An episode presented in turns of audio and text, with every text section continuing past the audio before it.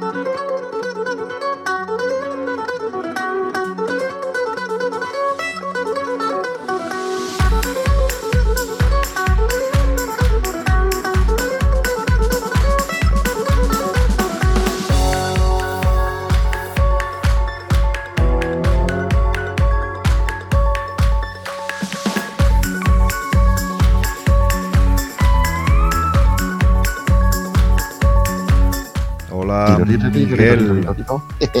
¿Qué tal? Hola, Salvatore, por fin. Muy buenas, muy buenas a todos y todas. Muy buenas, Miguel. ¿Qué tal? Que te hacía tiempo, hacía tiempo que no coincidíamos. Sí, que nos saludaba a los todos, los todis, a los todes, eh, que no nos olvidamos de ellos. Efectivamente, efectivamente. Pues nada, aquí pues disfrutando un poquito haciendo una digestión dulce del Gran Premio de, este mm. pasado fin de semana, aunque pues, también me extendería a Superbike el anterior, en fin, porque hay una muy buena noticia, eh, además que nos afecta bastante, pues una, una de los nuestros. Así que, que nada, pero bueno, yo creo que MotoGP ha dado, ha dado este fin de semana muchos argumentos para estar delante de la pantalla, vaya. Mm, además en todas las categorías. me da la sensación de que ha sido un gran premio completo. Sí, sí. Yo hacía años ya que no veía las, tres carreras y además pero ah. tragándomelo todo, o sea... Yo de confesar que también, eh, sí, las categorías más pequeñas, hasta que ha llegado este fenómeno que, bueno, ahora entraremos con él, eh, Pedro Acosta, que, uff, es... Ah, es perturbador este chaval. Eh, hace cosas que no hace nadie. Y eso solo lo han hecho los muy grandes. Acuérdate cuando Valentino Rossi decíamos lo mismo de él, cuando yo no sé qué nivel alcanzará, no sé cuál será su, su evolución. Pero eso de salir de los últimos y remontar hasta el primero, ya un gran premio y otro y otro, dices, bueno, esto, no sé, esto no es normal. Esto no es normal. Sí, sí, o sea, a ver, eh, yo vi las primeras, o sea, yo me acuerdo que vi, creo que fue la tercera carrera, porque ya se estaba comentando lo del fenómeno Acosta, y, vi la, que salió desde, desde Pit Lane y, ganó. Y yo dije, hostias, ¿y, este chaval? y claro, cuando, luego ya las otras carreras que lo he visto, ya lo he visto más humano, lo he visto más normal, pero pero haciendo grandes, o sea, grandes carreras, viéndose claramente que hay madera de, de, pilotazo, ¿no? Sí, además sin, hacer el loco, ¿eh, Miguel? Quiero decir, no, es un piloto alocado ni, ni nada de esto, simplemente que es mucho más rápido que los demás. Sí, o sea, tiene una trazada extraña, vamos a decirlo así. Es verdad. Por decirlo de una forma suave, tiene una trazada muy cerrada. Muy cerrada. Sí, va muy cerrado siempre. Quizá en algunos puntos se le ve claramente que va excesivamente cerrado. Eh, luego, eh, no sé, eh, es un... mira, a ver, salvando muchísimo la distancia, ¿vale? Salvando muchísimo la distancia, pero me recuerda mucho las carreras que hacía Ángel Nieto. ¿Vale? Eso de no ponerse nervioso yendo el sexto. Mm, o sea, primero no poniéndose nervioso remontando desde atrás, porque es que las últimas carreras ha salido de muy atrás y no se pone nervioso. Y lo ves que, poco a poco va, va, remontando, se pone más o menos en el grupo de cabeza, se pone a ver, los, a, tener a la vista a los que él considera que son sus rivales de carrera, y ahí se queda tranquilo. Y esa tranquilidad de verlo ahí aguantando en, en, en, en, esas posiciones, sin ponerse nervioso, sin hacer cosas raras, sin alocarse, a ver, ya digo que, que salvando muchísimo la distancia, porque a ver, eh, yo estoy hablando de un Ángel Nieto en su en su eh, o sea, en, su época ya cuando llevaba muchísimos años corriendo y tenía muchísima experiencia, que es lo que le falta a este chaval, pero, pero que, le da igual. Parece, exacto, que no, pero es que ya no parece que, que le falta. Es que como es tan rápido, Miguel, si me permites, como es tan rápido y es tan superior a los demás, es que la experiencia ya pasa a un segundo plano. No sé si estarás de acuerdo conmigo. Es decir, mm, puede hacer prácticamente lo que quiera en pista. Es decir, eh, sus trayectorias son de, hacer curvas cuadradas con una Moto 3, con lo que no te explicas cómo sale con tanta aceleración de, de las curvas. O sea, es que es muy raro todo. Es muy raro, es muy diferente. Es muy diferente. Yo Ah, yo, a ver, yo lo que, lo que le veo, o sea, es que la trazada la hace rara, ¿vale? Eh, lo que veo es que no se pone nervioso, ¿vale? Que le da igual salir muy atrás o muy delante, y, poco a poco va, va subiendo. Eh, lo veo muy amueblado. Ahora, está claro que además él lo reconoce, que, le falta experiencia, claro. O sea, joder, es que son sus primeras carreras del Mundial. Es que no es su primer año del Mundial, como dicen No, es que son sus primeras carreras en el Mundial. Entonces, ¿qué ocurre? Pues vamos a ver, eh, que en eh, la carrera anterior eh, se quedara, se quedara en el grupo malo esa forma de pararse prácticamente todo, todo el grupo. Y, al final pues claro tuvo que pasar tuvo que pasar de los primeros de los primeros en por, por línea meta en la última la última pasada y ahí eso eso te acuerdas tú que ya lo vivíamos en 250 me acuerdo de una carrera maravillosa con, con, con Sito con Sarrón con un montón de, pilotos buenos, que, pasaba eso, ¿vale? Y entonces, ¿qué ocurre? Pues ahí él intentó no estar en esa situación, pero al final le tocó esa situación y acabó muy atrás, ¿vale? Pues aprende. Y no lo ves que, que se enfade, ni lo ves que patale. Tiene buen carácter, eh, tiene buen carácter. Eh, se le ve muy deportista, se le ve muy comprometido, muy implicado, pero sobre todo es que tiene una inteligencia con esa forma de correr que tiene pero que no es una inteligencia premeditada, no es aquello de, que le digan, pues mira, si te ves en esta situación, hace esto, tal. Da la sensación de que lee la carrera por, más veces por segundo que cualquier otro de sus rivales. Sí. ¿Verdad?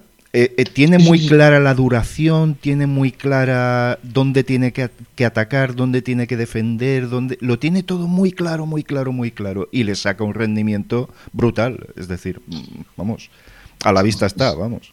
Sí, por eso mi comparación con el maestro Nieto, ¿no? Eh, en ese aspecto, en el que lo ves que, que, que, va al sexto y no le importa ir al sexto porque está estudiando a la carrera. Eh, él es de los que tiene claro, o, parece que tenga claro, que el, que el que va el primero no está viendo qué es lo que hacen los rivales. ¿Vale? Que es una de las cosas que, se aprende. Pues la mayoría de, los pilotos buenos lo aprenden a base de palos, claro, como es normal. Eh, eh, es, como se tiene que aprender, ¿no? Y este lo ves que, ya lo tiene, ya viene aprendido de serie. Entonces lo ves que prefiere quedarse atrás, controlar, ver este piloto por dónde va, este piloto por dónde no va. Por eso yo creo que estas salidas que hace, a ver, no voy a decir que por supuesto que salga eh, muy atrás por, porque sí. Está claro que, que, bueno que los entrenamientos son muy duros. La categoría de Moto 3 es una categoría de, lobos, donde, donde si estornuda te queda fuera y, tal. Pero que se le ve al chaval muy colocado en el sitio, lo ves que, que, que, estudia, lo ves que se relaja, lo ves que controla dónde está, en qué situación de la, de la carrera está, cuántos pilotos tiene alrededor, cuántos tiene delante, cuántos tiene detrás. y entonces, ya te digo, es que me, me recuerda aquella, aquellas temporadas de, las últimas temporadas de Nieto con la Garelli 125, eh, que, aplastaba a la concurrencia y, podía, y podía eh, hacer e-, ese tipo de cosas, ¿no? De cortar gas, eh, dejarse adelantar por dos o tres, ahora os miro por dónde vais, ahora ya sé cuál es tu defecto, ahora ya sé que tú por aquí no vas. No lo sé. pero, lo que está muy claro es que está teniendo, está teniendo un, un porte el chaval espectacular. Y luego, pues esas declaraciones que está haciendo que yo no las veo ni, ni grandilocuentes ni las veo prepotentes. De, decir, eh, eh, que yo no soy Mar Márquez, que yo soy yo y yo hago las cosas a mi, a mi modo y ya iré y ya iré subiendo. Además es muy diferente, es muy diferente a Mark. Sí, Mark era muchísimo más alocado, más se le veía un talento muy grande, pero es que este se le, eh, es que daría toda la sensación de que va con una 200 en vez de con una 125. Entonces te lo explicarías esa diferencia de nivel. Porque, porque es que si no, no es comprensible.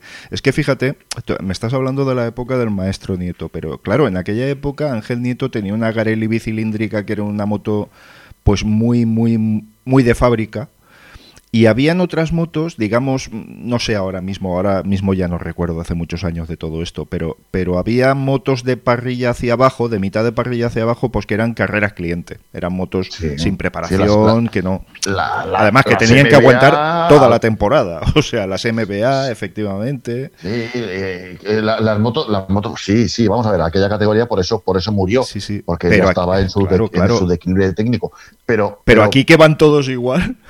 que todas las motos son iguales prácticamente. yo estas diferencias de verdad, no sé, no sé. No, vamos a ver, el chaval promete. Ahora lo que necesita, no sé si coincidirás conmigo, es alguien que le lleve bien deportivamente, que no le haga cometer locuras con fichajes raros y tal, aunque viene de la escuela KTM y KTM cuida mucho a sus pilotos. Y si no, mira a Miguel Oliveira, mira a Brad Pinder, que están empezando ya a formar un equipo potente en la categoría, además con resultados consistentes, una carrera tras otra. Ya resuelto los problemas con el, con el neumático delantero, sobre todo, gracias a un nuevo chasis.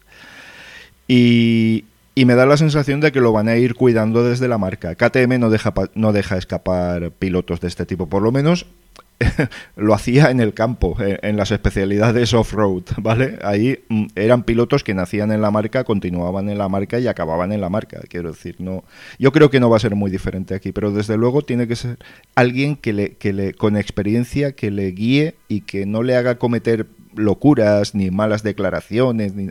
¿me entiendes lo que te quiero decir? Alguien, alguien Que, que, lo lleve en brazos y lo proteja.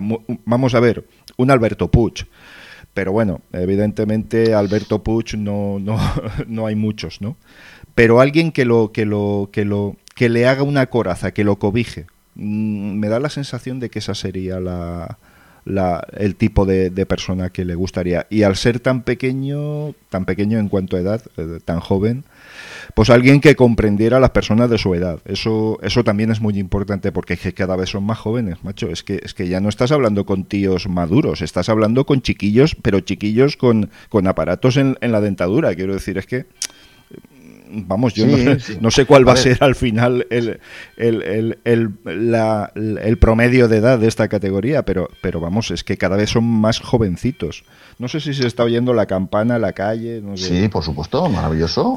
es que no voy a cerrar ¿eh? la ventana, o sea que. No, no, yo tampoco, yo, yo la tengo abierta, o sea, si, si pasa una Harley Davidson no la vais a escuchar seguro. O sea, por eso no podéis caer. Y por mi calle pasan una cuantas. Sí, sí. Eh. Sí, por aquí eh. también. Por aquí. Bueno, vale, sí, eh, Yo, a ver, yo lo que tú comentas de que necesita una persona que, que, lo guíe, que lo lleve, yo por lo que se ve, por lo que se ve, esa persona existe. Yo lo siento, lo siento, pero como no estamos, no estamos acostumbrados a, a seguir, no estábamos acostumbrados a seguir Moto 3, pues no tengo ni idea de, de quién será y como mm, tampoco el, pase de, el pase de paddock el año pasado no me dejaron utilizarlo y este año tampoco, pues claro, como no nos dejan entrar en el... A ver, a lo que me refiero es que como no, no vamos por ahí, eh, que nosotros somos aficionadillos y ya está, entonces no tengo ni idea de quién será el, el, que, el que está manejando los, eh, a, este chaval eh, en, el equipo. Pero que desde luego, por ahora, por ahora, lo que se ve, fantástico. el, que, el que lo está llevando, lo está llevando. Sí. ¿Vale? Con lo cual, eso que quede claro, que quede claro que nosotros, que, a ver, que, que se aprecia. Luego ya veremos a ver. Pero que ya te digo, que yo esa, estas declaraciones, que claro, es que mucha gente le, está pinchando ahí. El, nuevo Omar Márquez, es lo que dice, eh, eh, vamos a ver, Márquez era una cosa y yo soy otra. Sí, Márquez tenía unas circunstancias y yo tengo otras totalmente distintas. insisto, muy diferentes, además. de familias diferentes, eh, evoluciones, evoluciones, evoluciones a nivel de de, de, de, de me refiero yo de, de, de, escalar de escalar diferentes. Eh, no sabemos no sabemos eh, si, si el patrimonio familiar sería estaría al mismo nivel que el de Márquez o por encima o por debajo. Eh, luego encima un chaval de Murcia que quieras o no aquí aunque estuvo la bancaja porque estoy seguro que viviría que, que, estaría en las copas de promoción de la comunidad sí al menos en el CEP seguro quiero decir. Sí y luego al CEP por supuesto y tal. Pero lo que yo me refiero es que a ver, que, que eso, que, que, que, no es más Márquez, es otra cosa distinta, Muy eh, mejor ni peor, es, algo diferente. Y diferente, maravillosamente diferente. O sea, el vídeo ese que con el que está hablando precisamente con Mark la primera vez que se encuentran y tal, y se pone a hablar, y claro, eh, lo ve como una persona normal y corriente. Vamos a ver, mi ídolo, pues, pues no, yo tengo yo tengo mis cosas y, y, no es que seas ni mi ídolo ni de serlo. Tiene personalidad. Sí. Entonces, ya veremos lo que tú dices. Si no, si lo saben controlar, si él se sabe controlar, si no se lo acaba creyendo demasiado y tal. Si los cantos de sirena que ya le llegan de Moto 2, que le llegan de MotoGP. Hasta de MotoGP, sí, sí. Sí, sí, hasta de MotoGP. Vas a subir todo un chiquillo de 16 años encima de una MotoGP. Que yo no digo que no lo vaya a hacer bien, pero a ver, eh, puede. creo que yo, yo espero que, eso, que no lo quemen, que no lo quemen a base de, de, hacerse, de hacerle creer que es la, la reencarnación de, de, no sé, de Freddy Spencer y, y, entonces. Que, te he dicho esta mañana cuando hemos hablado por teléfono que tiene exactamente la misma sonrisa de Freddy Spencer. Sí, de La misma forma de la boca que Freddy Spencer. Me ha llamado la atención inmediatamente. Sí, pero a mí también me llamó el cortecito de pelo que lleva. bueno, pero bueno, bien. Luego también, peor lo llevaba lo, llevaba Jorge Lorenzo. Que si es por eso tampoco. Escucha, es que me estoy riendo porque estoy viendo la clasificación. qué chorizo les ha metido, por Dios. es que estamos hablando de que eh, está con 145 puntos ahora mismo. Eh, el segundo, Sergio García, que está haciendo un temporadón, pero claro, te sale un animal de esto, pues ya me explicarás. Está con 90 puntos, o sea, 55 puntos de diferencia, pero es que el tercero, que es Jaume Masia, está con 72 puntos. o sea, es que, eh, vamos, no sé, evidentemente todos los que están por debajo, Antonelli, Fenati, Foggia, Binder, Miño, eh, ya están todos separados por un punto, por dos puntos, por tres puntos, que es lo normal en una categoría tan apretada eh, con las carreras que llevamos. Quiero decir, aún no ha dado tiempo a sacar estas diferencias. Pero bueno, que saque ya 55 puntos es que se puede permitir hacer dos ceros y seguir líder. O sea, es que... No, hombre, tú, tú fíjate la, la, idea loca, maravillosa que, se me ha, que me ha pasado. Claro, como estamos ahora tan, tan ochenteros, ¿sabes? Están hablando de Nieto, y de Cito Pons y cosas posible, Freddy Spencer y todo esto. Ricardet, de, Ricardet. De Ricardet, por supuesto. Eh, eh, nada, me estaba acordando de, de Ángel Nieto que pegaba esos apretones así para llegar el verano ya tener ganado el campeonato del mundo y, irse de vacaciones a Ibiza. Me estaba acordando de, la anécdota. Y saltarse alguna carrera, ¿eh? si hacía falta. Que, sí, sí, sí, porque la, fiesta era la fiesta. Y no, y lo, que se me estaba ocurriendo, que es hoy en día con estos ahí tan, preparados, tan esto, eso, esto no, no es. Pero, pero tú fíjate. Serían a la calle, vamos. no, pero tú, no, pero tú imagínate que ganara el campeonato con tres carreras de diferencia, ¿vale? Sí. Y que los de KTM Ajo, que es donde está él, sí, sí. le tuvieran preparado una Moto 2 para las dos últimas carreras. Bueno. A que suena bonito, Podría hacerlo, podría hacerlo. hoy en día, hoy en día eh, no sé cómo estará el reglamento si lo permitirá. Sí, sí, sí que lo permite, sí que lo permite.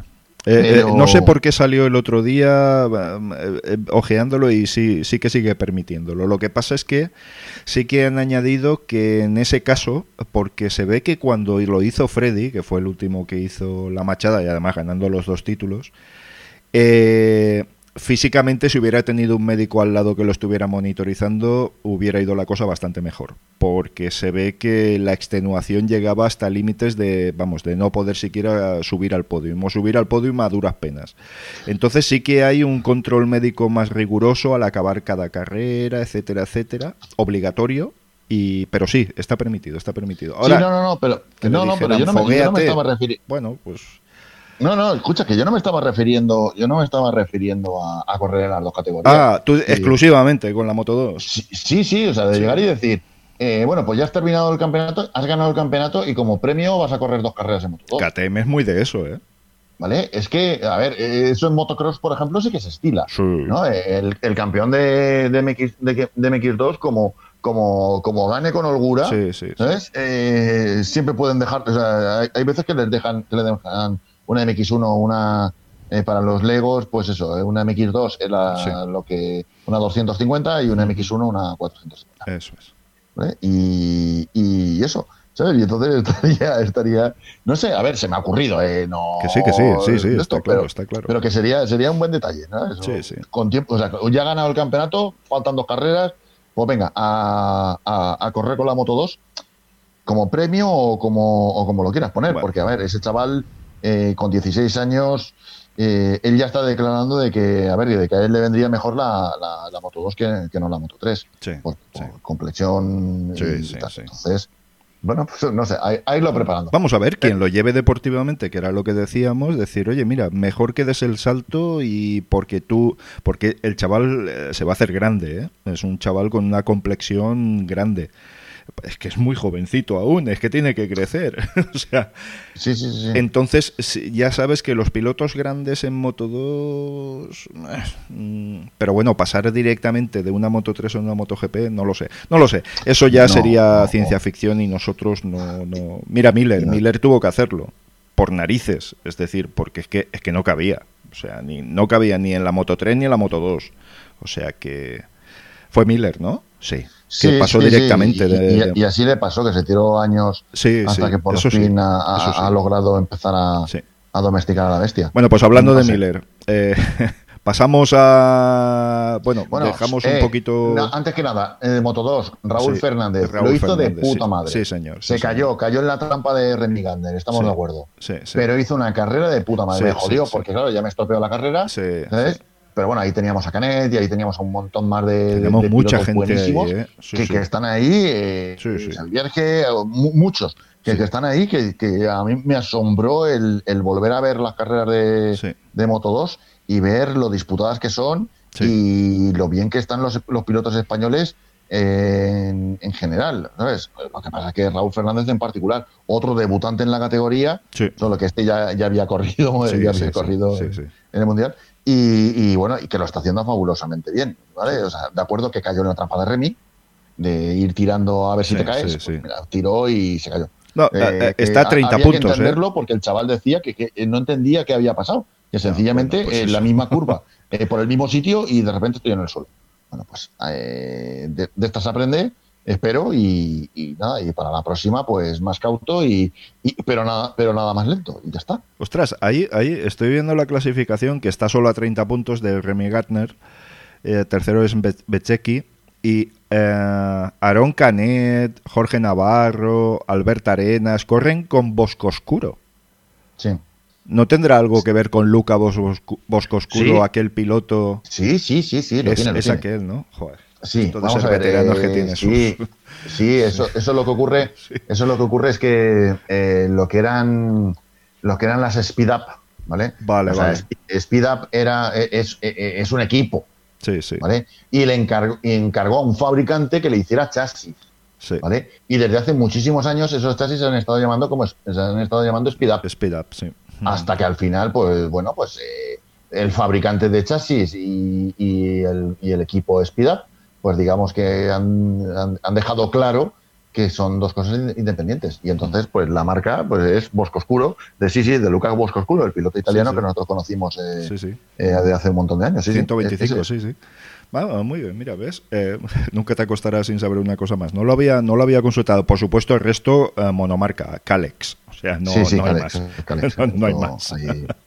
Sí, pero, pero la verdad es que hay mucha diferencia de los motores CBR a los motores ¿eh? se notan más, más cilindradas, se notan más potentes, se notan más viriles, o sea, eh, con más bajos, con más medios, con más altos, eh, gracias al ser tricilíndrico y al tener, al tener, pues eso, 160 centímetros cúbicos más. Y que dicen que es un motor más de carreras que el Honda. Sí. Dicen que se nota mucho, mucho, mucho. Ese motor ha sido diseñado para, para eso y se nota una barbaridad. Eh, lo que dicen todos los equipos a nivel de mantenimiento mecánico, de actuaciones rápidas, de reglajes, de, entregas de potencia. Mecánicamente ayuda mucho el ser tricilíndrico, ayuda bastante de cara a que sea más dosificable, pero que, que dicen eso, que la diferencia es abismal que ahora el salto demasiado grande está entre Moto 3 y Moto 2. Antes era entre Moto 2 y Moto GP. Y ahora probablemente el salto más complicado esté de, Moto 3 a Moto 2. Pero bueno. A ver, yo es que, claro, porque entran con 16 años, ¿vale? A Moto 3 y tal. Es verdad. Pero yo cuando salió Moto 2, o sea, Moto 3, perdón, cuando se pasó de 125 a, a motores de 250 a 4 tiempos, eh, yo no le vi el significado y lo siento, pero sigo sin acabar de vérselo. Sí. Eh, yo siempre abogué por una monocilíndrica de 500 centímetros cúbicos, ¿vale? Que, hubiera sonado maravillosamente bien y luego encima hubiera tenido hubiera sido un motor de unos 85-90 caballos sin problemas y que, y que hubieran dado un punto. Que la escalada fuera más, más equitativa entre, entre categorías, que no hubiera tanta distancia entre categorías. Es lo A ver, sí, no, a ver, eh, entre distancia tiene que haber, porque esa es la gracia de, de las carreras de, de, motociclismo. ¿Vale? El que hayan tres categorías totalmente diferentes. Tú y yo, que hemos vivido hasta las de 350, que bueno, aquello sí que era 250 con un poco más de cilindrada. Pero tú y yo que hemos visto las 50, luego veíamos las 125, las, las 80. ¿sabes? Sí, las 50 que luego fueron 80. Pero tú imagínate, las 50 centímetros cúbicos con 20 caballos, la que tenía 20 caballos andaba, ¿sabes? 20, 22 caballos andaba muchísimo y, la, y el resto no. Y bueno, y acuérdate, y cuando veíamos las 80 y rampa Pegaso en el Jarama, eh, de empezar a subir rampa Pegaso y mientras que las 500 tenían que cortar en la curva de arriba de izquierdas de rampa Pegaso, las, las, sobre todo, bueno, las 50 todas y las 80, la gran mayoría, tenían que quitar una marcha cuando llegaban arriba porque si no, no subían. de, la diferencia que había, era otro mundo. Entonces, yo que hayan categorías diferenciadas con sus ritmos, con sus, con sus prestaciones y con sus formas de, de pilotarlas, me gusta. Pero que Moto 3 se ha quedado demasiado abajo se ha quedado. Yo sí, se ha quedado demasiado abajo y más con ahora con el, con el tema del motor. Sí. Entonces, eh, bien, pero. Claro, claro, a esa diferencia me refiero, Miguel. Que ahora hay, hay bastante más diferencia para cuando saltas de Moto 3 a Moto 2 que de Moto 2 a Moto GP. Además, lo comentan prácticamente todos los pilotos. Dicen que al final las MotoGP les resultan familiares. Es decir, que, que, que ya no es aquello que que te bajas de una Moto 3 y te subes a, la Moto 2 y, todo es ancho, todo es grande, todo es pesado, todo... Eh, eh, eh, esa es la historia, esa es la historia. Pero bueno, bien. Bueno, oye, MotoGP. Venga, ¿por marcas o por pilotos o cómo lo hacemos? Primero yo destacaría lo que tenemos que destacar que he, de, confesar, lo he confesado, grabé el audio. triste caída de Lorenzo Salvadori, porque si no hubiera sido, vamos sí, sí, sí, Hablabas de Lorenzo Salvadori, ¿no? Sí, sí, efectivamente, sí. de Mark, de Mark, de Gran Mark. De Gran Mark que, que ya el palmarés que tiene en ese circuito es, es espeluznante, porque es que no ha dejado ganar a nadie. O sea, vamos, es imposible. Eh, y luego viene Cota, por cierto, que probablemente estaban comentando de que haya dos carreras en Cota, ¿eh? O sea que eso sería bueno para Mark. ¿Pero para cuándo? ¿Para final de año? Sí, sí. Sí, sí. No sé cuál se cae. Es que mi mala, mi endémica mala memoria eh, eh, puede ser que obligue a que hagan dos cotas a final de año. Pero bueno, no lo sé, no lo sé. Eso hay que madurarlo y verlo bien, porque es esto de que lo escuchas así de refilón en noticias deportivas y ya no te enteras, ¿vale? Habría que consultarlo. Y si no es así, pues nada, me disculparé y ya está. Pero vamos, en principio parece que sí. Eso por una parte. Y luego, eh, fíjate, eh, después de leer todo lo que hemos leído de Mark, de que hubo, a última hora ya le han dicho que su lesión fue muchísimo más grave de lo que le dijeron y de lo que él pensaba, que probablemente lo hubiera limitado hasta en su vida normal, su vida diaria de ciudadano. Ya no hablamos de, de recuperar su tono deportivo, estamos hablando de que podría haber tenido hasta problemas en su vida normal. Que haya recuperado al menos en esta carrera. Eh, eh, esto siempre es una progresión, quiero decir, ha habido grandes pilotos eh, que se han lesionado gravemente, han hecho después carreras muy brillantes, pero no es el no es el tono deportivo ese de poder hacer ese mismo esfuerzo siempre. Vamos a ver, Mark, 28 años, es joven, está fuerte, está hecho un toro, y parece ser que de húmero ya no es el problema. El problema es que sobrecarga toda la extremidad muchísimo porque por, vicios adquiridos, fíjate lo que son las cosas. Es decir, por temer a lastimarse, sobrecarga muchísimo toda la zona del hombro y todo eso que también lo tiene bastante fastidiado de, de, otras caídas. Pero después de 500, como pones tú en el artículo, 581 días, ¿eh? 581, sí. 581 días. Que lo tengamos ahí, que haya vuelto a ganar y que haya vuelto a ganar como él gana. Y siendo un gran campeón, con ocho títulos, a mí me, de verdad, me, me encantó. Me encantó. Y para el final sí que me gustaría hablar de de Ana Carrasco, pero bueno, eso al final. Eh, y además otra categoría y otro campeonato. No tiene No, no, pero, pero vamos a ver, pero hay que ensalzar lo que ha hecho Ana Carrasco. Ana Carrasco podría haberse quedado en una silla de ruedas con mucha facilidad. Con mucha facilidad. Y desde el equipo, desde el equipo que es el mismo, el Probec, es el mismo de, de Johnny Ray, Eh, pues nada, la han ayudado, la han arropado, han confiado hasta llegar a ganar una carrera en esa categoría de Super Sport 300, que eso es la locura. Moto 3 no es ninguna locura. Moto 3 es un tío vivo comparado con, con donde uno va detrás de otro. Lo de Super Sport 300 es... Bueno, tenéis que verlo.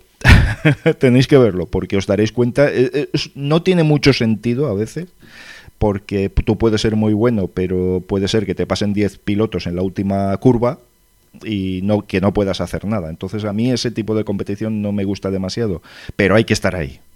Hay que estar ahí y hay que estar fuerte y hay que saber correr y hay que tener cabeza y Ana lo tiene todo. Ana lo tiene absolutamente todo.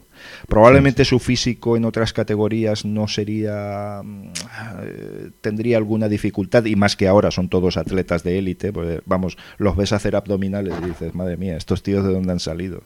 ¿Te acuerdas de los pilotos antes que tenían hasta joroba y fumaban y, y, llevaban el cubata en una mano y el cigarro en otra? sí, sí, a ver, Cocodrilo Gander, el papá de Remy Gander. lo celebraba bien, ¿eh? Lo celebraba bien. diciendo que, que bueno, que, que no había nada mejor para marcar la pole que una resaca, una resaca del día anterior. o, el gran Barry Sheen, eh, que, le, hicieron hasta un agujerito en la visera para poder fumar en parrilla antes de, antes de, empezar la, carrera. Qué bueno. O sea, sí, sí, sí. A ver, eh, yo me acuerdo eh, cuando llegó, ¿cómo era el chaval este? Gobert. Anthony Gobert, sí.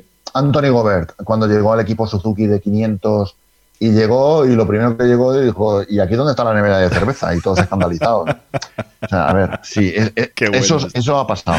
Pero lo que, lo que está muy claro es que hay pilotos y pilotos y, nuestra Ana... Hay que ser muy especial, con, ¿eh? Hay que con la cremallera espectacular que lleva en la espalda, que le queda monísima. Sí. Eh, porque sí, porque sí, porque es una cicatriz. Eh, eso, no es un tatuaje, eso es una, una cicatriz de guerra, ¿sabes? Que, que, que, debe de lucir con orgullo porque es que se la ha hecho, le han operado, ha sufrido todo lo que, lo que, lo que solamente un piloto puede sufrir y luego está ahí con, dos ovarios bien puestos, ¿sabes? Y, y, no solamente eso, sino que encima ha tenido la suerte de que, de que la vida le ha le ha correspondido, le ha correspondido con, con, una, con una victoria. Estando en un buen equipo, además, ha tenido la suerte de. Porque hay equipos que, que, no tienen medios, que enseguida buscan una sustitución, que han confiado en ella y, y, es que la cicatriz es, es, eh, Vamos, te dan ganas de echarte a llorar. O sea, es decir, es que le sanearon toda la columna vertebral. O sea, es que. Eh, Hombre, a, ver, para que un tío como Mar Márquez, ¿sabes? lo primero que declara es decir, yo lo que quisiera es tener la suerte de poder hacer una Ana Carrasco. Sí, ya ves tú, ¿eh? estamos hablando de, muy grande, esto, ¿no? Ella, maravillosa. Bueno, y antes de que, ya, que estamos, con mujeres, que Naya Sanz, que vuelve, al, que vuelve al trial femenino y vuelve a ganar. Por, supuesto. Hombre, claro.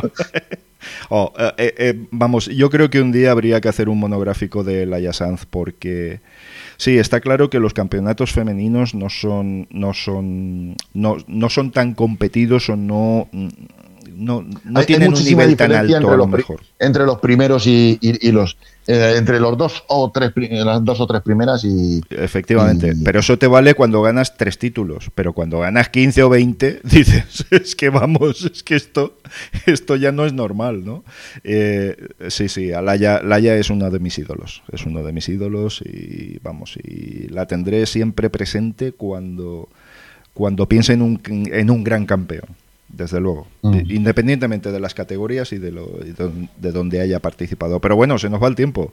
MotoGP. Venga, estamos hablando de, de Mar Márquez. la bendición eh, y la maldición de Honda. Eh, queda ya más que confirmado. hagámoslo, hagámoslo un poco por marcas, por favor. es que así se va a ver, se va a ver las grandes diferencias que hay entre unos y otros. Sí, pues vale. Porque, porque tú y yo lo hemos dicho los últimos. Bueno, desde que empezamos a hacer audios hablando de de MotoGP, desde que empezamos el podcast y estuvimos hablando de MotoGP, y tú y yo siempre hemos dicho lo mismo. O sea, el problema de, de, Honda es Mar Márquez. ¿vale? Y la gran bendición de Honda es Mar Márquez. Pero el problema está en que Mar Márquez está llevando una cosa que nadie sabe llevar hasta unos límites que nadie puede, pero el problema está en que cuando no está Mar Márquez, esa cosa no la puede llevar nadie. Ejemplo, en la, en la temporada pasada sin ninguna victoria y dos podiums menos mal de su hermano Alex. Y este año, eh, vamos, eh, un erial en cuestión de puntos. Sí, sí. Hasta que ha llegado Gran Mark. Sí, o sea, eh, estaba claro que llegó a entrenamientos y espoleado porque Márquez estaba delante y que es un circuito que parece ser que no se adapta mal a, las circunstancias de la onda. tanto Nakagami como, como, como Policho como Alex estaban, estaban delante. ¿Vale? Tres tíos metidos en, la Q2, eh, Paul hasta el último segundo casi entrando en la, en la Q2 eh, y tal. Pero luego en carrera se vieron las realidades. Sí, sí, sí. Las realidades es que esta moto solamente la sabe llevar Mar y punto.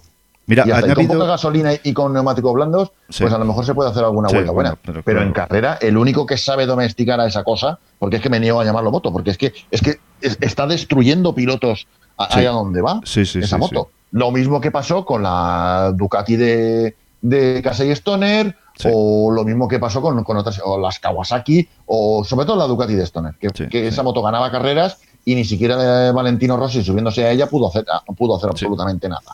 ¿Vale? Pues con esto, esa lección la aprendió muy bien, muy bien Ducati, y sin embargo, Honda, eh, vamos, está, está estrellándose una y otra vez. ¿Vale? Tenían a, tenían a Daniel Pedrosa que, que lograba crear una moto equilibrada, ¿vale? Eh, y, quitan a Pedrosa. Entra Lorenzo. Ese fue el que Lorenzo, que Lorenzo se quejaba de lo mismo que se están quejando los pilotos de Honda ahora. Efectivamente. es que hace dos años todo el mundo decía, es que Lorenzo, es que Lorenzo, Lorenzo. No, a ver, eh, quitando sí o si no, lo que sí que estaba muy claro es que Lorenzo se estaba quejando con toda la razón del mundo porque es de lo mismo que se quejaba Kraslow, que de lo mismo que se quejaba Pedrosa cuando antes de irse y lo, mismo que se quejaban una serie de pilotos. Y, Jorge Lorenzo entró en Ducati y hizo una moto que la llevó todo el mundo. Dani Pedrosa entró como piloto probador en, KTM y ha hecho una moto que la puede llevar todo el mundo. Y Honda sigue RQR pegando las mismas cabezazos a la misma piedra eh, con una moto que solamente Márquez la puede llevar. Pero a ver cómo cambias algo a ver cómo cambias algo, quiero decir. Sí, sí, claro. es que es un problema, es que es una maldición también. Mira, hoy ha hecho unas declaraciones Paul Espargaró. Eh, Judy Florenza, en el podcast de, Radio Cotillo con Denis Noyes, eh, comentaba que no entendía muy bien esas declaraciones y esa actitud de Paul y todo esto. Pero para mí está siendo muy inteligente. Dice, mira, esta moto eh, no puedes ponerla a punto. Esta moto no se puede poner a punto a tu gusto porque es una moto que por su configuración está pensada mm, única y exclusivamente para un piloto con sus defectos y sus virtudes.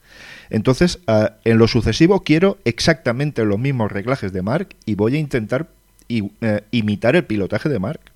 Porque es que mm, se ve que llega un momento que no hay salida. Es decir, mm, ya, no se le puede hacer más a esa moto. No, se le puede hacer más. Solo que, que, pues si eres Marc Márquez, puedes poner ese poquito ese poquito de más que es lo que te diferencia del resto.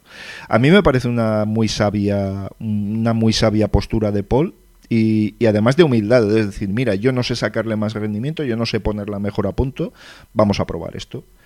Eh, probablemente, probablemente, mm, porque Paul tiene un estilo también bastante de curvas muy cuadradas, mm, dicen que es ultra agresivo, yo no lo creo. Pues no, veo yo a Paul como un piloto ultra agresivo, nunca creo que lo haya sido. Ha sido agresivo en el cuerpo a cuerpo, pero no en la trazada, ¿vale? No en el pilotaje. Entonces, yo creo que puede, que puede ser beneficioso para él, fíjate. Espero que sí, porque es que si no, el problema de Honda es muy, muy grave. Y es decir, que va a ser una marca de un solo piloto de por vida. O sea, hasta que Marx se retire. O sea, es que no. Algo tienen que hacer, evidentemente. Nakagami, fíjate, eh, vamos, eh, está haciéndolo de una manera penosa. Alex Márquez eh, al final se va a acabar lastimando, se va a acabar lastimando, pero, pero bueno, esperemos que, que de una u otra manera y avanzando la temporada puedan conseguir un balance algo mejor. Desde luego a mí, no sé a ti qué te parecerá, pero a mí la postura de Paul me parece lógica cuando dices, mira, ya no sé más qué hacer y ya no saben más qué hacerme para que pueda ir rápido con esta moto. Pues bueno, pues vamos a imitar al que sabe hacerla correr. Vamos a ver. Eh, eh, eh, vamos a ver. Cuando Paul Espargaro dice eso, a ver, yo no puedo hacer más que escuchar y callar, ¿vale? O, a ver, callar en el aspecto de, de que él desde luego sabe la situación que tiene y yo desde luego no tengo ni idea. Pero, pero, el problema está en que luego cuando hablemos de otra marca hablaremos de exactamente las mismas declaraciones, pero al contrario. al contrario, sí. ¿Vale? Pero justamente al contrario, que luego ya cuando lleguemos a esa marca ya lo comentaremos. Eh, el problema que yo veo es que, a ver, eh, Dani Pedrosa hizo una onda buena, una onda en la que Casey Stoner llegó y arrasó. ¿Vale? Hizo eh, sabía poner una moto a punto para, para una gran mayoría. O para una corta mayoría en este caso. Pero bueno, nos entendemos lo que quiero decir. ¿Vale? Eh, el problema está en que cuando entra Lorenzo en el, en el equipo, se encuentra una moto que era inconducible por el resto de los mortales. ¿Vale? Incluidos cinco veces campeones del mundo. Que es lo mismo que se encontró Valentino Rossi cuando pasó a Ducati. O sea, repito. ¿Vale? Eh, cuando Valentino tuvo que salir por la puerta de atrás de Yamaha y entrar en Ducati de una forma un poco forzada para así ser el piloto, el piloto italiano con la marca italiana, eh, todos, eh, muchos teníamos claro de que iba a ser un desastre. Y, lo resultó, y lo resultó ser y de una forma apabullante. Pero bueno, ¿pero por qué? Pues porque cuando la marca no quiere hacer lo que, no quiere cambiar eh, el, camino a la era, ¿sabes? Cuando la burra no, quiere, no, quiere, no quiere cambiar el camino, lo tienes difícil. Muy difícil, y, difícil. Y Ducati se tiró años que cambió un montón de cosas, pero sin querer perder la, filosofía. Es que Ducati tuvo mucha suerte en su momento con Casey Stoner. Ducati, eh, su filosofía es que aquí mandan los ingenieros un poquito como Honda también. No, no, no hay grandes diferencias. Pero aquí mandan los ingenieros y tú eres un piloto y lo que tienes que hacer es darle al mango. Claro, te encuentras con un talento como Stoner y entonces ese, en ese momento puede funcionar la combinación, pero con el resto de pilotos vas a tenerlo muy mal. Y en el caso de Honda a mí me da la sensación de que estamos más o menos en esa misma situación. No sé. Sí, no, no, pero es que llevan así desde hace años. y tú y yo lo comentábamos. Es que a ver, eh, se, puede mirar en la fonoteca. Eh, podemos mirar vídeos, eh, o sea, audios antiguos donde hablábamos tú y yo precisamente de esto. Sí, sí. De, ostras, pues, a ver, sí, maravilloso, pero joder, los demás pilotos no, de Honda no hacen nada. Como se lesione, o sea, como Mar que tenga un mal día, ya veremos a ver qué hace Honda. Bueno, pues el mal día, o sea, el mal año. Sí, sí, sí. Además, un año, ¿eh? Que, se dice pronto. Todo un año. Más de un año, ¿sabes? Que esperemos que llegue hasta aquí, ojalá. ¿Sabes? Tengamos esa suerte. Y sobre todo él, y ya está. Pero Honda eh, está claro de que no tiene otro, otra forma. Entonces, lo de Policho eh, está bien, está bien. ¿Vale? Yo no voy a decir que no. Si él lo ve así, yo lo veo fantástico. Pero el problema está en que, que él se adapte a esa moto, ¿vale? Siendo el piloto oficial de la marca. Porque, a ver, pero, porque si tú eres Alex Márquez o eres en Nakagami, que estás en el, equipo B, pues dices, pues no me queda más remedio que adaptarme. Pero cuando tú estás en el equipo oficial, tú lo que llegas y dices, no, no, no, a mí yo estoy en el equipo oficial y a mí me modificáis todo lo que haga falta para que la moto vaya como, como yo quiero. Que es lo que hizo Jorge Lorenzo con la Ducati y es lo que consiguió Jorge Lorenzo con la Ducati. Y mira el rédito que luego la Tigna, con todo lo aprendido con, con, Lorenzo, mira, mira, dónde está ahora mismo Ducati. Mm. Con una moto que hay tres tíos capaces de, de, subirla al podium. No, cuatro tíos, porque, porque Martín también la ha subido al podium. ¿Eh? Igualito que en, que Honda, igualito, lo mismo. Entonces, ¿qué ocurre? ¿Lo que hace Policho está bien? Sí, sí, porque, a ver, vamos a ver, porque, porque tú llegas y dices, bueno, pues me adaptaré yo a la moto. Vale, de acuerdo. Pero es que esto no son carreras de resistencia. Aquí es, ellos, eh, es que, es que eh, Policho es, es, es, piloto oficial de, de, de Honda. Algo que debía haber visto, o sea, que, sí que ha vivido en KTM, pero que tenía que haber visto que no vivió Jorge Lorenzo en Honda. Que a Jorge Lorenzo le modificaron cuatro cosas y cuando pidió la quinta le dijeron que, oye, que lo siento, pero Mar Márquez está ganando las carreras de dos en dos y tú estás haciendo el noveno. Ya no te modificamos nada más. Ahora coges y te adaptas. Claro. Bueno, pues, pues que, que, que Paul Espargaró tenga que adaptarse para poder intentar ir rápido eso a mí lo que me dice es que Honda no va a hacer nada más. Es que tiene toda y la ahora Y ahora, habiendo ganado, ganado Marc Márquez, muchísimo menos. Ahora sí que Honda va a llegar y va a decir, eh, copiar los relajes de Marc y darle al puño como Marc. Y yo considero a ver, no, no, no puedo decir que sea un error, ¿vale? Pero que me resulta muy triste que un piloto oficial de una, mar de, de, una marca, que además es la marca más potente del mundo, que es capaz de hacer perfectamente dos motos totalmente diferentes. Sí, pero no quieren. No quieren. Pero no quieren, no quieren, no, quisieron con Jorge Lorenzo. Tenían un piloto que le, que le podían haber sacado un jugo espectacular. Sí. Y más cuando se vio claramente que Jorge modificó la Ducati para ser una moto válida para todo el mundo. ¿Te acuerdas que lo comentábamos tú y yo? Que, que, que Jorge va a coger y va a coger la Ducati, o sea, la, la Honda, y, la, y por fin la va a humanizar. Y ya verás, como seguro que a Márquez le dejan una moto ¿sabes? Bestia y salvaje y, le dejarán a Jorge Lorenzo que siga su propia evolución. Fue más permeable para que los pilotos puedan ir deprisa. y, una leche, llegó Honda y lo que estamos hablando. De, el orgullo del ingeniero. No, no, que los pilotos se adapten. Además es que se vio claro en el caso de Lorenzo. Quiero decir, hubo unas a mitad de temporada que, que, Lorenzo se fue para atrás, irremediablemente. Se fue para atrás y para y viste, aquí ha habido un corte, claro, ha habido un corte claro. Pero bueno, bien, eh, en todo caso, eh, te lo digo porque si no se nos irá el tiempo. Sí, sí, sí. sí, ¿Qué, te parece eh, Yamaha? muy raro todo como en las últimas dos o tres temporadas. Como, a ver, no, como siempre. Sí. O sea, a ver si coincides conmigo. a ver si coincides conmigo, Miguel. bueno. Yamaha hay pilotos que no, que no quiere.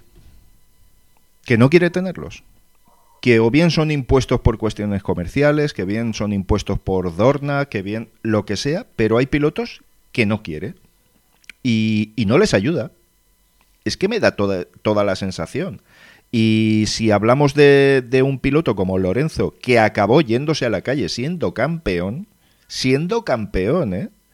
Y ahora ya en vista de lo visto que Rossi ya no tiene la mano alargada en el box oficial y todo esto, yo ya empiezo a dudar que fuera por Rossi. Es decir, eh, ya empiezo a dudarlo muchísimo. Y desde luego con Maverick está sucediendo tres cuartos de lo mismo. Maverick es capaz de ganar carreras.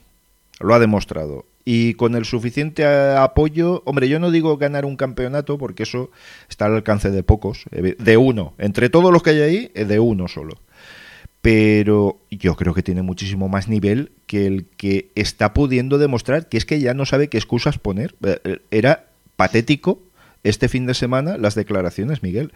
Es decir, la moto no frena, no acelera, no tiene velocidad máxima, no agarra, no te da confianza entrando en la curva ni saliendo. Dice, es que claro, ¿qué hago? O sea, ¿qué hago? No, hay que trabajar, hay que trabajar, hay que trabajar. Pero evidentemente un piloto profesional no puede decir otra cosa. Pero este fin de semana ya se le han escapado cosas que ya está harto. Es decir, bueno, señores, vamos a ver, vamos a hacer algo. O sea, es que, es que yo he ganado carreras cuando he podido. Es que cuando estoy delante, yo gano carreras. Cuando no hay pilotos que me estorben, yo gano carreras. O sea que no soy un piloto lento. Pero no, yo sinceramente he llegado a la conclusión que simplemente en el equipo oficial hay pilotos que no los quieren y no les ayudan. Es que me da toda la sensación. No sé tú qué opinarás, pero... pero... Hombre, a ver, yo, me lo has comentado esta mañana cuando hemos hecho la charlilla para preparar esto. Mm, a ver, yo una de las cosas que me parece muy curiosa es que Maverick Viñales llegó, entró en Yamaha como elefante por cacharrería, ganó las dos primeras carreras con las que participó con Yamaha, ¿vale?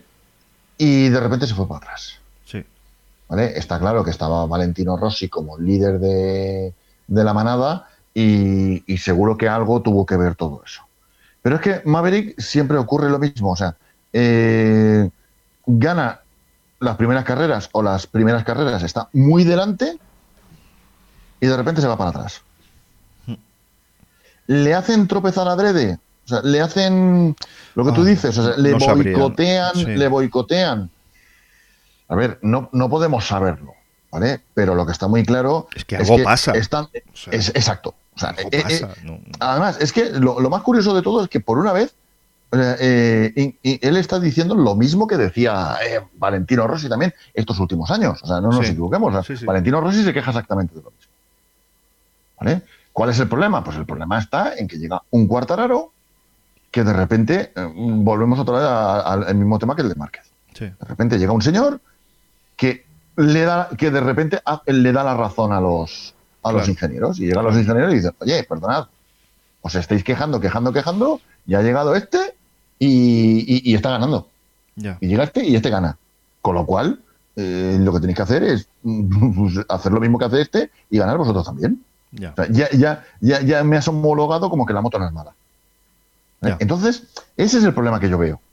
¿Vale? Que de repente llega a Cuartararo y en algunas carreras lo hace maravillosamente. Ya veremos, ya veremos. Eh, Efectivamente, claro, ya veremos. Porque ahora mismo, eh, Cuartararo, el año pasado, eh, eh, acabó muy mal psicológicamente porque se le vio claramente y se ve que este invierno ha estado entrenado mucho el tema, el tema de, preparación psicológica. Se le nota.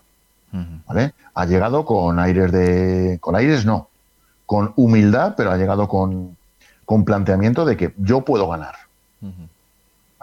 Y entonces eh, va e, con, con, con, con, esa idea y se le nota claramente. Y me parece muy bien porque para eso eres, o sea, eres piloto. Tú eres piloto para, para, para, ganar carreras ¿vale? y para ganar el campeonato del mundo. Y, yo veo claramente que Cuartararo ha dado un salto evolutivo que el único problema está en saber cuánto le va a durar. Sí, a ver si esas carreras en las que desaparece completamente, que se va atrás, que no hay forma, que... Vamos a ver, vamos a ver. Lo que estábamos comentando de Acosta, por ejemplo, ¿vale? Es que Acosta, eh, la carrera anterior, terminaba el séptimo o el octavo, y lo veías ahí sonriendo como diciendo, bueno, bien, ¿vale? Bien, o sea, a ver, no he podido hacer más porque me han metido en la trampa. No te preocupes que ya para la próxima no me vais a meter en la trampa. ¿Vale? Y se le veía como diciendo, bueno, pues ya he aprendido algo. Sí. Pero Cuartararo, por ejemplo, este fin de semana, a ver, hizo un resultado magnífico. Sí, sí. O sea, terminar tercero en una carrera donde Márquez estaba en otro mundo y Oliveira estaba en otro mundo, terminar el tercero es el primero de los aspirantes a... Eh, terminó el primero de los aspirantes a, campeón. 2020. De los humanos, primero de los humanos. No, no, no, no, no, no, de los aspirantes. ¿Vale? Porque siempre hay un piloto que puede hacer una buena carrera y ganar. Vale, pues todo ese piloto, acuérdate, por ejemplo, volvemos otra vez a los años 80, cuando, cuando Sito Pons, o sea, cuando, cuando el, el, Mundial empezaba en Japón y empezaba en Estados Unidos. ¿Vale? Donde en Japón, eh, Honda y Yamaha en 250, yo me acuerdo que, que ponía un montón de pilotos de nombre impronunciable a, a, correr y hacían carrerones, y me acuerdo que en, que en Estados Unidos pues pasaba lo mismo. Me acuerdo de aquella carrera en la que, en la que salió Hostias, no me acuerdo. Jimmy Felice, mira, me, ha venido a la cabeza, tío. no me acuerdo lo que, lo que hemos esta mañana, pero, pero, me acuerdo del nombre del, piloto aquel. ¿Vale? Pues va, resulta que, que, este llegó, le dieron una onda buena y este llegó y ganó la carrera. Y Sito Pon se quedó así mirando y diciendo, no, no, vete, vete, vete, que yo voy a terminar el primero de los que aspiramos a ganar el campeonato del mundo. Sí, ten en cuenta. segundo o tercero. Y, este fin de semana, Cuartararo ha hecho un resultado que, ha, sido el primero de los aspirantes a campeón del mundo. Y más cuando Zarco encima ha terminado octavo. Y le ha metido puntos y le ha metido puntos a su seguidor en la clasificación general, que es lo que hace Johnny Ray en Superbike. Es decir, hará un tercero, un segundo, un cuarto, pero queda por delante de su, de su perseguidor. Siempre. Sí, todo eso, todo eso muy bien. Pero eh, los que tengan razón, que le peguen un vistacito a las imágenes finales de. O sea, eh, cuando se acabó la carrera. Luego ya, luego ya, ya supo poner cara de, simpático.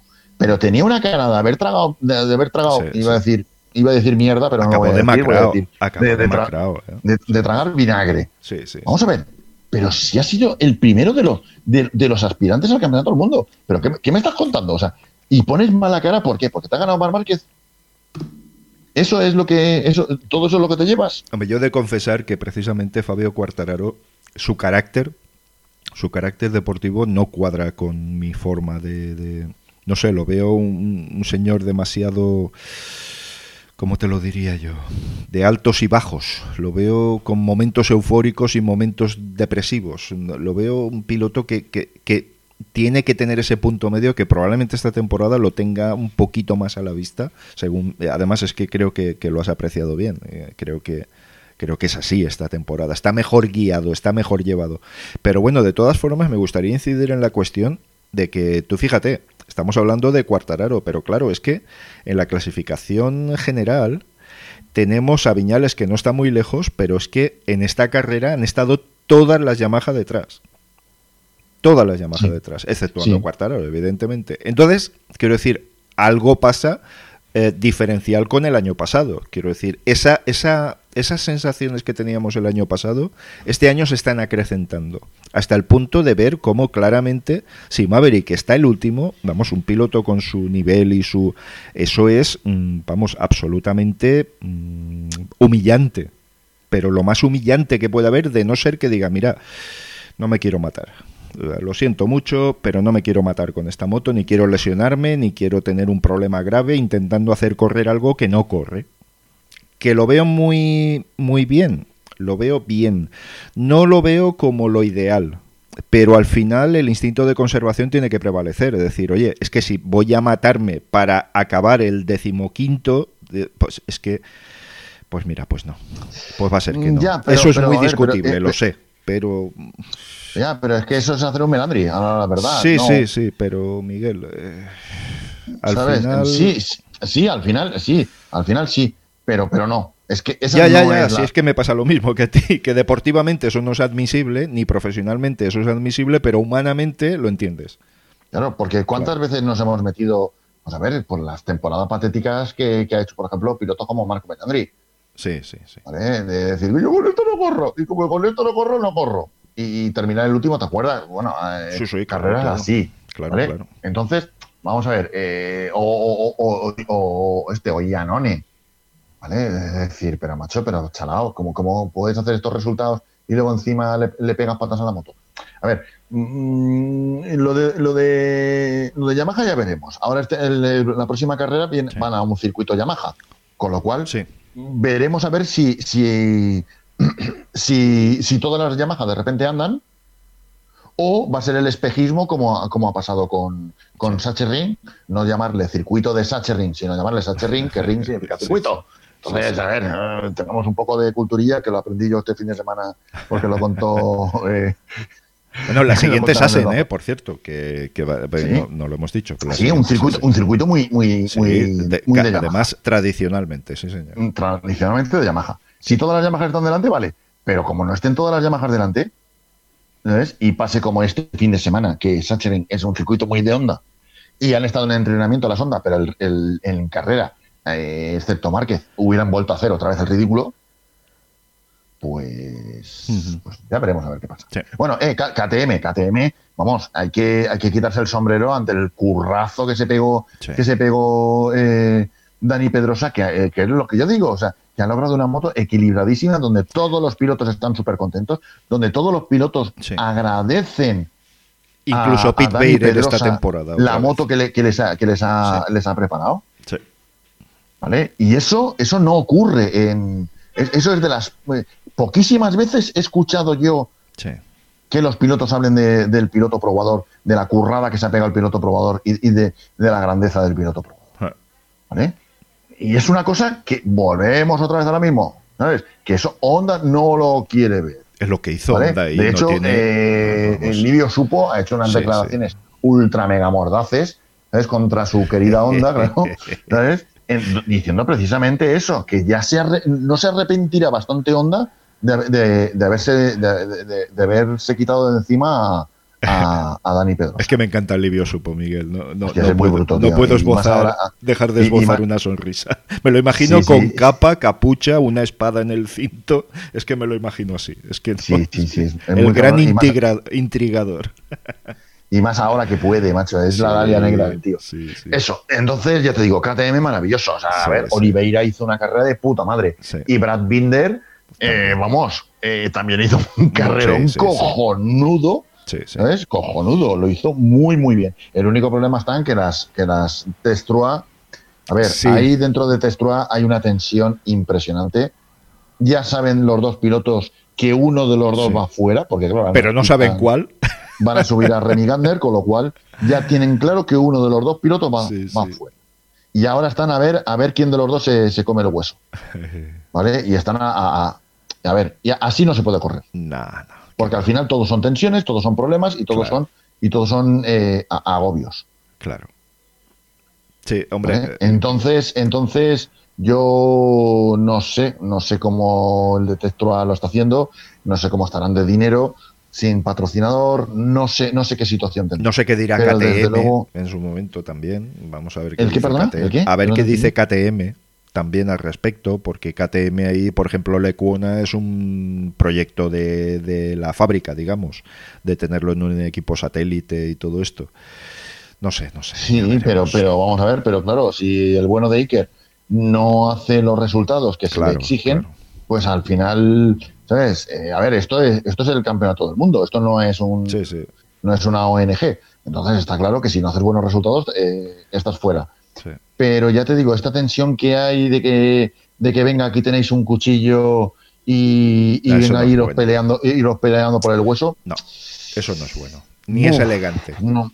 ¿Sabes? Entonces, entonces, yo creo que la tensión que tienen ahí es esa. O sea, Iker no sé, porque no he logrado encontrar, por más que he buscado, no he logrado encontrar declaraciones de Iker Lecuna de lo que le ha pasado este fin de semana, porque los entrenamientos mal, él creía que con el chasis nuevo eh, lo iba a hacer bien, eh, los entrenamientos no le salieron bien, pero luego en carrera se creció como siempre hace, hizo muy una, una carrera muy buena, estaba entre el 11, en el 12, el 3, bueno, miento, sobre el 12 y el 13, teniendo en cuenta que solamente se cayeron tres pilotos de 22. Sí.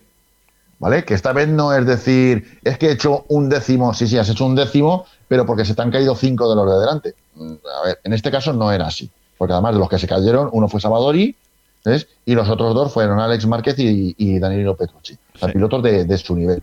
Entonces él estaba luchando por el 12 del 13 hasta que de repente, no sé por qué, se fue para atrás. Sí, sí. Se fue para atrás. No, no sé. Pero, pero vamos, eh, en, plan, en plan camión, para atrás. Sí, sí, sí, sí. Motivo, no lo sé. Eh, problemas de puesta a punto a lo mejor con el chasis nuevo, es posible. Eh, problemas eh, físicos, no lo, es que no lo sé. No, ya, te digo que por más que he buscado, no lo he podido encontrar. Pero que ya te digo que no veo yo que sean las circunstancias, que se den las circunstancias correctas en ese equipo para, para poder terminar una temporada digna. ¿Sabes? O sea, es que, además, tú fíjate que si llegan y ahora dicen que van a subir a, a Raúl Fernández, por ejemplo. Sí. ¿Vale? los dos pilotos, ¿con qué ganas? O sea, los dos pilotos, y más sabiendo que dificilísimamente para el 2022, si no renuevan con KTM, dificilísimamente van a, van a, continuar en MotoGP.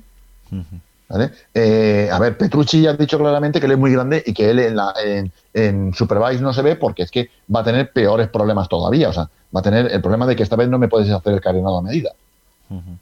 eso, eso por ahí. Y Lecuona ya ha dicho que la, la Moto 2 no se baja. Entonces, sabiendo perfectamente que como no te renueve KTM no vas a tener equipo, claro.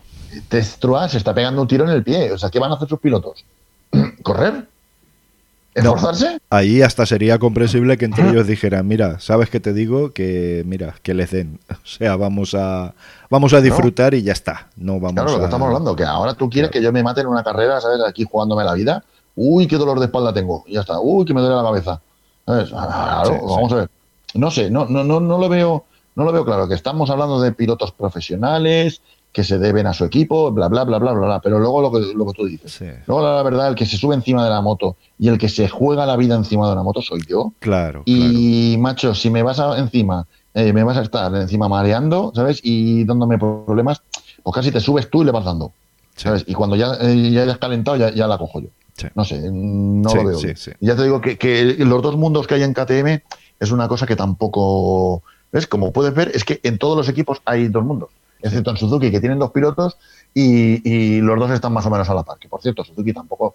Eh, hombre, no fue su mejor carrera. No, no. Iba a decir que tampoco lo hicieron mal. A ver, no, no, no, no fue su mejor carrera. No, no. Digamos que han tenido algunas unas cuantas miles. Están esperando piezas y tal. Vamos a ver si. Ya, pero volvemos otra vez lo mismo. Suzuki, Suzuki como siempre. Sí, desde la época, desde la época, ¿te acuerdas? Desde la época de, Kevin Swan, ya, ya, en Suzuki siempre se han, o sea, los pilotos de Suzuki siempre se han quejado de lo mismo. Una moto cojonuda al principio de temporada y luego cero piezas de evolución durante el resto. Que no, que a ver, no vamos a decir cero, pero que, que luego Suzuki no, no sabemos por qué, pero que estamos hablando de la época de los años 80. Que sí, que sí, que sí. No, hombre, estaban comentando algo acerca del neumático delantero nuevo de Michelin, que no ha habido forma de, adaptarlo como ellos quieren, que no es algo muy crítico, muy, muy, muy crítico, pero que ah, llega un momento que no pueden forzar más.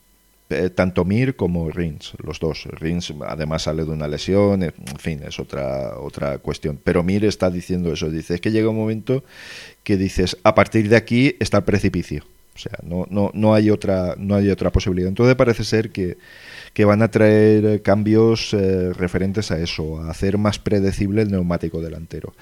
Vamos a verlo. Supongo que será un chasis con mayor flexibilidad, como ha hecho KTM, que le ha dado un poquito más de flexibilidad al chasis en la zona de la pipa, de dirección, etcétera, etcétera. Bueno, veremos. En todo caso, eh, calidad tienen los dos y uno viene de ser campeón del mundo, sí. Bueno, a lo mejor las circunstancias no fueron las más habituales y tal, pero bueno, hay que ganar el título. y no, se lo dices, no, se lo dices, eso tú a mí a la cara, ¿eh?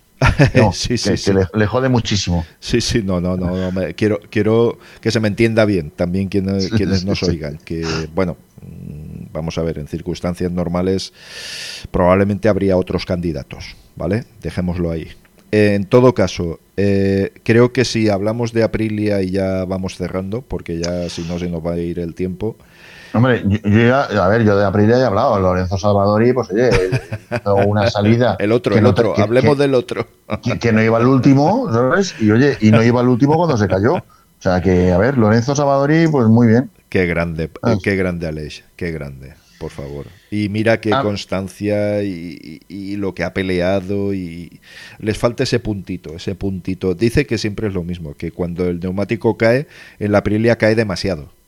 Cae más que en otras motos. Entonces, parece que por ahí tienen el problemilla, pero que también parece que la moto es competitiva en cualquier circuito. Y eso es muy bueno en una moto de competición. Eso es buenísimo. Eso es... Sí, sí, pero, pero le sigue faltando, le sigue faltando sí, sí, sí, O sea, un par de décimas. Eh, a ver, la moto yo no digo que no sea buena, ¿vale? El problema está en que solamente la está evolucionando un piloto. Claro, claro. Eh, este año eh, Aprilia ya dijo que para el año que viene ofrecía motos para, para, para equipos independientes. Y ningún equipo independiente la ha querido. No la ha querido Petronas, no la ha querido el VR46, que era el que más posibilidades tenía, y no la, y no ha querido eh, eh, Gresini. Y al final Ducati va, a hacer ocho motos, va a sacar en parrilla.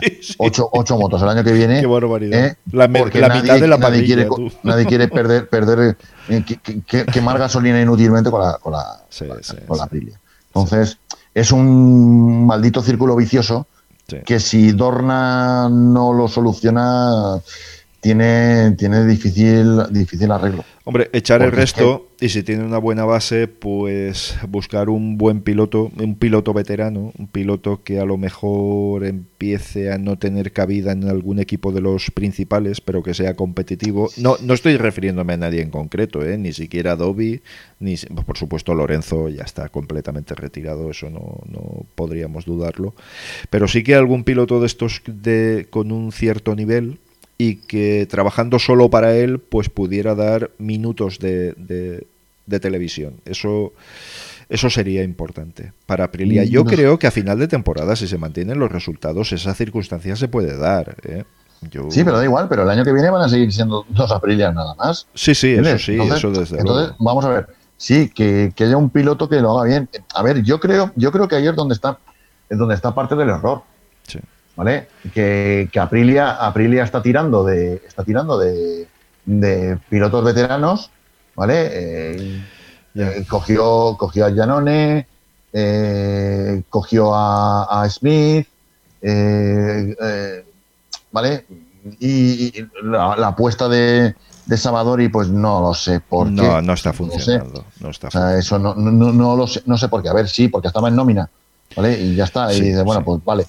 Pero yo creo que debería de, mirar a, lo que están haciendo otras marcas, de apostar por Moto 2 y subir a un piloto bueno. Que de acuerdo que con, que con Sam Lowe's no les funcionó, vale, de acuerdo. Pero claro, es que Sam Lowe's también fue una apuesta un poco estúpida. O sea, yo no puedo estar ahora en el 2021 y decir, ficho a Sam Lowe's para en el 2023 que corra con nuestro equipo. ¿Vale? Y si en el 2022 lo hace de puta pena, ¿qué pasa? Claro que tengo un piloto paquete, que no es el caso de Lowe's. Claro, pero, pero, pero que, sí, sí, pero que, se, puede, dar esa circunstancia, sí, sí. Claro que se puede dar esa circunstancia. Entonces, yo creo que lo suyo debería de ser el, coger a un piloto bueno de, Moto 2. ¿vale? El único problema es que ya, se vio el año pasado. Buscaron pilotos en Moto 2 y los pilotos de Moto 2 no quisieron subir a MotoGP con, con la previa.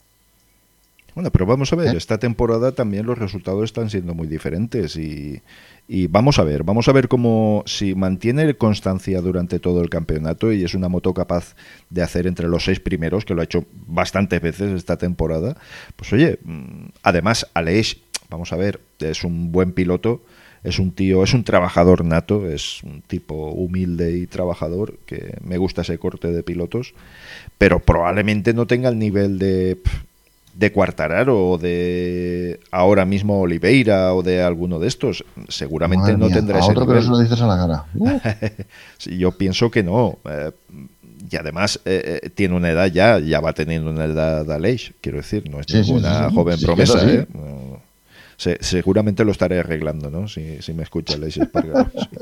Pero bueno, yo creo que. pero bueno, te apreciamos, ¿eh? Una, una moto capaz de hacer eh, en manos de Aleix Espargaro sextos puestos en MotoGP no es una mala moto, ni es un mal proyecto. Eso sí, tienen que mantener esa constancia de aquí a final de temporada. Si de repente ahora, a partir de la siguiente carrera, empiezan a caer pues pero ya no es que lo tenga mal en un equipo satélite, Miguel, es que lo va a tener mal hasta el propio equipo. Quiero decir, es que Sí, pero, pero es la pescadilla recurrente. Ya, y ya está. Y, no avanzan, y no avanzan, y no avanzan. Y entonces es una pena porque, porque están invirtiendo medios. El Ribola se, ve claramente que es un tío que sabe dirigir Fórmula 1 y que, y que sabe dirigir un equipo de, de MotoGP. Pero ya te digo que me falta ese, ese poquito, ¿sabes? Y, la lástima está en que lo que les hace falta es un, segundo equipo que desde luego por ahora no van a tener. Y ahí ya digo que, que yo creo que ahí Dorna tenía que haber metido mano en la cuchara y haber sacado dinerito y haber cogido y haber dicho, eh, esta moto gratis para un equipo durante dos años, pero que alguien me lleve esta película. Y no lo han hecho. No, no, estamos en circunstancias tampoco eh, ahora de, claro, claro, de, ser, de ser generosos con el dinero y, bueno, y, ahí es donde va a estar el problema. Pero bueno, en fin. Morbidelli, una pena por con, su moto privada. ¿Sabes? Mm. Pobrecito mío. ¿sabes? Ni siquiera Ramón Forcada puede solucionar el correr con una moto privada. Porque vamos, ya solo hace falta que, no sé, es que me recuerda otra vez a los años, a los años 80, cuando los pilotos más o menos buenillos iban al equipo oficial a pedir los cilindros usados que gastaba que gastaba el piloto de fábrica. pues vamos, o sea, veo un poco lo mismo. Ahí Aprili, o sea, ahí está claro que ha habido un salto tecnológico, aunque teóricamente las motos están congeladas. Ha habido un salto tecnológico muy grande del 2019 a este 2021 con los whole shot, con el aprovechamiento de los neumáticos Michelin y el problema está en que, así como el año pasado, la, Yamaha 2019 con piezas 2018 eh, que llevaba Morbidelli eh, resultaba competitiva, está claro que este año ya se ha quedado totalmente obsoleta. Me, gustaría, eh, Miguel, si me permites, antes de que se me olvide, una, una cuestión que en el podcast de Radio Cotillo han comentado, que parece ser eh, como hablábamos antes de las Yamaha, que tienen muchas dificultades con el calentamiento del neumático delantero cuando eh, ruedan en grupo. A mí eso, yo no sé tú qué opinarás, pero ese problema no lo tienen todas las marcas que corren con los mm, mismos neumáticos. Sí, sí, vamos a ver. Ese problema también existe, joder, me voy a ir a los años 70. ese problema para ya atrás, lo comentaba Kenny Roberts padre ¿sabes? Que de vez en cuando en la recta. Nuevo, no es un problema nuevo, ¿no? ¿no? No, no, no, no. O sea, que de vez en cuando en la recta tienes que salir a tomar aire, a que la moto eh, coja aire fresco para que se, se, refrigere el neumático delantero y el radiador, ¿sabes? Y no estar siempre a rebufo de otros pilotos. ¿vale? Eh, yo sí que lo veo. yo sí que lo veo porque yo leo en la moto los, los magníficos artículos que hace el, el Cameron el Kevin Cameron, que son una puñetera pasada. y sí que es verdad que, claro, tú ten en cuenta que una MotoGP es una fábrica de, expulsar fuego. No, no, es que, no solamente, no solamente eh, producen casi 300 caballos, es que luego encima producen cantidades ingentes de calor. Sí, sí. Y entonces parece ser que hay pilotos que tienen verdaderos problemas con seguir el rebufo de otros de otras motos porque se achicharran. Ya, ya, pero ¿Eh? solo ocurre con las Yamaha. No, no, no, no ocurre con las Yamaha. El problema está en que en una categoría tan competida, ¿vale? Que en entrenamientos en un segundo con uno, un segundo con dos están todos los pilotos. Y que en carrera, que yo ruede una décima más rápido que tú, quiere decir que al final yo te gano si te puedo adelantar. El problema está en que si yo voy detrás tuyo y yo estoy recibiendo tu calor, el neumático delantero se achicharra con los calores que están emitiendo hoy en día. Tú ten en cuenta que sí, que muchos tienen colines en el escape. Eh, perdón, eh, colines, o sea, escapes en el colín, perdón. Pero todos, todos, todos tienen, tienen alguna salida de escape por el, por el lateral, o sea, por debajo del motor. ¿Vale? Y ese chorro de fuego puro, el de arriba va al piloto, pero es que el de abajo va directamente a la moto del rival. ¿Vale? Y de hecho, los escapes en el colín lo que sirven es para rellenar el hueco que tú estás produciendo eh, en el aire. ¿Vale? Para intentar mitigar la, eh, turbulencia. Eh, el, aire, el, aire turbulento. ¿Vale? Entonces, ¿qué ocurre? Tú le estás sometiendo, o sea, tú le estás dando con un soplete, ¿sabes? al piloto de detrás. Entonces sí que me creo perfectamente que unos neumáticos tan sumamente sensibles, que, que, ese puede ser el problema, que estos Michelin sean un pelo más sensibles de lo normal a la temperatura, y en cuanto cae un poco la temperatura, o sube un poco la temperatura, de repente te quedas fuera. ¿Vale? Eh, yo me lo creo. Me lo creo más que nada porque, bueno, han habido muchísimos pilotos que se han quejado. A ver, eh, me estaba acordando, por ejemplo, de Tony Elías cuando se quejaba de que es que no le podía meter eh, calor al neumático trasero. Sí, sí. ¿Te acuerdas? Que se quejaba de que él era pequeño y que no tenía forma de meterle calor al neumático. Pues en este caso pasa lo mismo por el contrario. Yo creo que los Michelin lo que pecan, sobre todo el delantero, es de, de ser muy sensible a la temperatura y en cuanto a la temperatura sube un poco, pues el neumático se degrada. El funcionamiento de un neumático, para el que no lo sepa, es una cosa muy compleja. y, el problema de, que la temperatura baje es que pierdes agarre. Pero el, el problema de que la temperatura suba es que los neumáticos, el, caucho con el que se hacen los neumáticos, hoy en día las tecnologías han mejorado mucho y ya no esto no, no es como los años 80 y 70 y 60, sino, pero aún así los neumáticos, eh, el caucho no lo pueden hacer, no lo pueden curar, porque si se cura, ya se queda como está y ya, ya no agarra ni, ni se deforma, ni se desgasta, ni nada de nada. Entonces, para que un neumático agarre, lo que el truco siempre ha sido el, no curarlo. Si tiene que estar eh, una hora 200 grados, por decir algo, pues mm, no, no lo pongo una hora 200 grados.